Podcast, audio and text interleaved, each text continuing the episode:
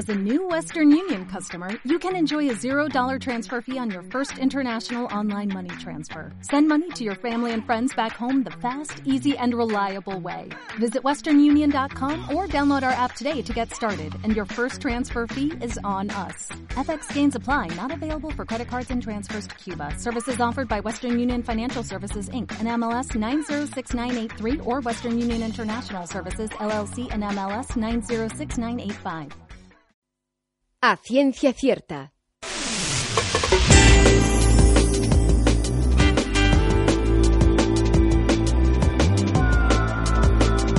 El 1 de octubre de 1958, el Congreso y el presidente de los Estados Unidos aprobaron una ley que pretendía favorecer la investigación de los problemas de volar dentro y fuera de la atmósfera de la Tierra.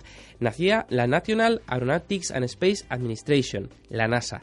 Durante el próximo año se celebrarán los 50 años del acta de fundación de la Agencia Norteamericana del Espacio. Desde Ciencia Cierta queremos hacerle un homenaje a cinco décadas de investigación y tecnología más allá de nuestro suelo. Para ello nos ayudan varios expertos españoles que también han querido tirarle de las orejas a la Agencia Norteamericana. Fly me to the moon, let me play among the stars. Let me... Mi nombre es Jorge Wagensberg y la mejor felicitación que puedo dar a la NASA es un brindis. Levanto mi copa por la NASA y larga vida a la NASA.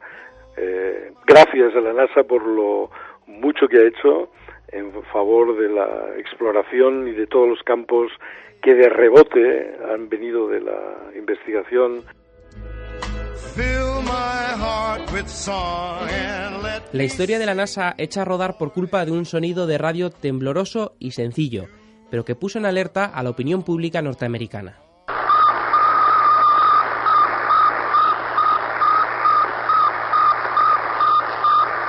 El Sputnik 1, lanzado en octubre de 1957 por la Unión Soviética, mostraba al ciudadano norteamericano que el bloque enemigo en la Guerra Fría ya no estaba a millares de kilómetros en horizontal, sino un montón de kilómetros en vertical. Los norteamericanos estuvieron dispuestos a gastar más dinero en una carrera bélica por el espacio en el que las bombas eran los descubrimientos científicos y tecnológicos. Aunque estos primeros pasos se hicieran en un contexto cuasi bélico, el cambio de perspectiva era radical, tal como cuenta el director de Medio Ambiente y Ciencia de la Fundación La Caixa, Jorge Wagensberg. El hecho de que empezara la agencia ya es eh, un hito porque abre la era del espacio y la era del espacio es importante desde todos los puntos de vista. Desde el punto de vista de la investigación científica, siempre ha ido siempre han ido asociados los viajes y la investigación. Bueno, y el papel que antes hacían las guerras, que era un estímulo a la investigación científica, en muchos aspectos la NASA ha tomado el relevo. Como dice Wagensberg, encargado del Planetario de Barcelona, los descubrimientos científicos tuvieron un nuevo valor. En estos primeros años de la NASA, los logros de los norteamericanos fueron un paso más atrás de los rusos. La respuesta del Sputnik, el primer satélite artificial, fue el Explorer 1, tan solo cuatro meses después del lanzamiento ruso. Tampoco fueron más rápidos los norteamericanos en poner a su primer hombre en el espacio. El ruso Yuri Gagarin se adelantó por un mes a Alan Shepard, el primer estadounidense que en mayo de 1961 ascendió más allá de la atmósfera.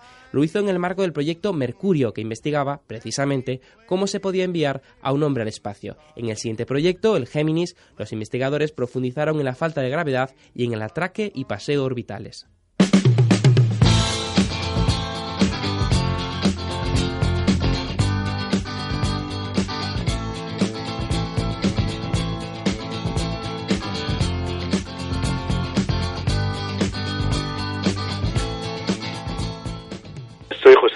Verona, director del Museo de la Ciencia de Valladolid y como decimos aquí, yo deseo larga vida a esta aventura que es la NASA y que en los próximos 50 años me regale el día de mi cumpleaños poder ver un ser humano en otro planeta. José Antonio Gil Verona, director del Museo de la Ciencia de Valladolid, remarca en su felicitación un proyecto que para todos los expertos es la medalla de oro de la investigación espacial. Su objetivo, el marcado por el presidente John Fitzgerald Kennedy en 1961. Creo que esta nación debe fijarse el objetivo, antes de que termine la década, de llevar un hombre a la Luna y devolverlo con seguridad a la Tierra. Ningún otro proyecto espacial en este periodo será tan impresionante para la humanidad o más importante para la exploración a largo plazo del espacio y ninguno será tan difícil o caro de conseguir. El programa Apolo se convertiría en los siguientes 11 años en la prioridad de la NASA. La agencia norteamericana había comenzado tarde en la carrera espacial, pero el programa Apolo supuso un acelerón de esos de varios Gs en su investigación y, cómo no, en su prestigio. Con el Apolo 8, en diciembre de 1968, los Estados Unidos conseguían orbitar a la Luna y sus astronautas pudieron describir el color de nuestro satélite. El triunfo en la carrera espacial a la Luna se produjo con el Apolo 11, el 20 de julio de 1969. Neil Armstrong y Edwin Buzz Aldrin pisaban por primera vez el suelo lunar. Su compañero en órbita, Michael Collins, escuchó junto a toda la humanidad expectante aquello de...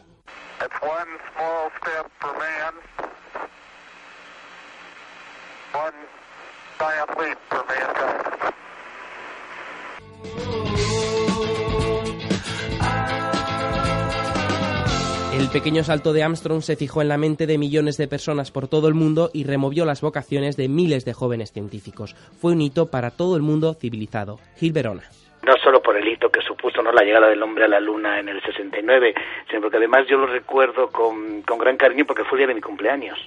O sea, yo recuerdo el, el 20 de julio de 69 toda la familia en la televisión y es más, como anécdota, me acuerdo que había un convento de dominicos al lado que vinieron todos los curas que no tenían televisión para ver la llegada del hombre a la luna. O sea, que cito en dos sentidos, como hito familiar de todos viendo algo que parecía imposible y luego con el tiempo te das cuenta qué importancia tuvo.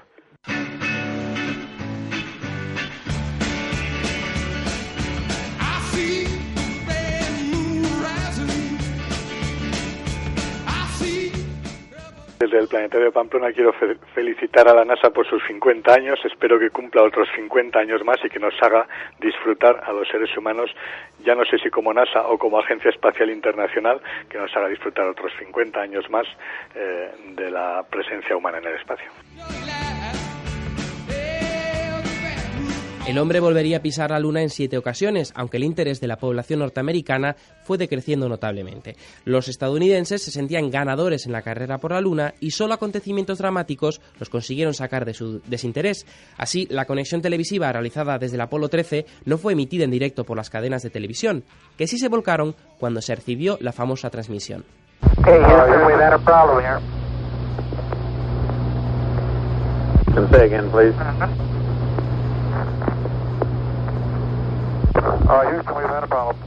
El programa Apolo nos dejaría todavía algún recuerdo importante. Para el astrofísico del planetario de Pamplona, Fernando Jauregui, la misión Apolo-Soyuz Test Project nos ofreció un atisbo del futuro. La carrera a la Luna había terminado y después, digamos que se dieron la mano. El Apolo 18 fue una misión que subió una cápsula Apolo a, a una órbita baja, una órbita terrestre, y se acopló con un módulo eh, Soyuz eh, soviético entonces, como para darse la mano, como para decir que el espacio es de todos y que, y que fuera de la Tierra no hay enemigos, sino que todos debemos de colaborar eh, por un mismo fin.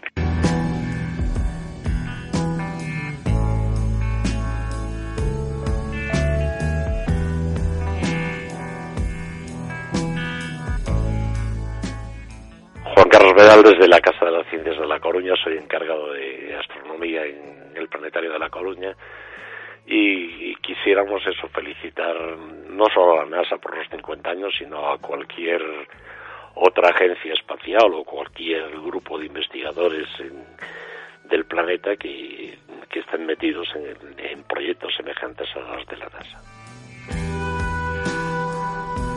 Terminado el proyecto Apolo y tras seis años de parón de viajes al espacio, el 12 de abril de 1981 la NASA pone en órbita el transbordador espacial Columbia. The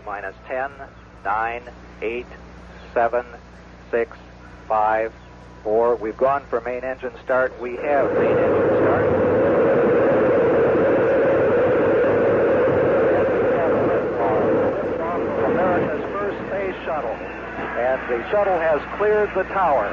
Los transbordadores suponen una revolución en la conquista del espacio en esta década de los 80. En vez de emplear módulos desechables en cada misión, los transbordadores supusieron unos transportes reutilizables, unos camiones que llevan al espacio no solo los proyectos científicos, sino satélites meteorológicos, geológicos y por supuesto de defensa.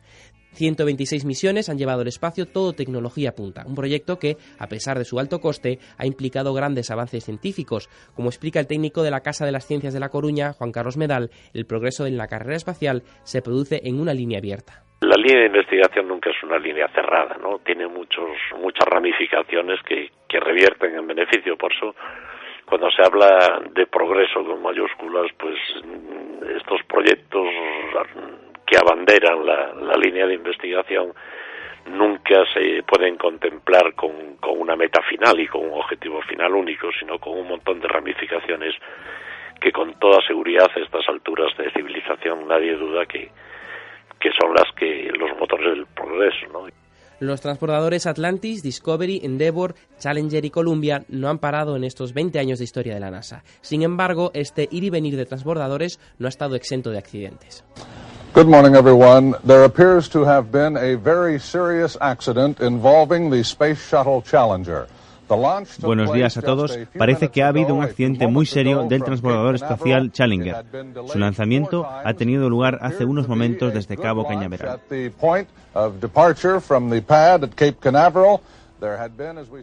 Había sido retrasado cuatro veces. Parecía ser un buen lanzamiento. Este era el último retraso, el cuarto en varias horas pero después del lanzamiento ha habido una explosión. Tal como contaba este locutor de la cadena ABC, el 27 de enero de 1986 el Challenger estallaba poco después de dejar tierra. En 2003, en febrero, el Columbia, el más antiguo de los transbordadores, también se desintegraba en el espacio cuando intentaba volver a casa. Sin duda son las pérdidas humanas lo peor de la investigación espacial, aunque los errores de la NASA, como indica el director de Cosmo Caixa, Jorge Wagensberg, resultan más fructíferos que sus aciertos. Pero hay que pensar que no es ningún eufemismo ni ninguna excusa, pero a diferencia de otras formas de conocimiento, la ciencia y la tecnología de lo que más aprende es de los errores, ¿no? Eh, no estoy hablando ahora de tragedias, ¿no? Sino de equivocaciones. Eh, una equivocación pues va muy mal para la autoestima, pero va muy bien para progresar en el conocimiento.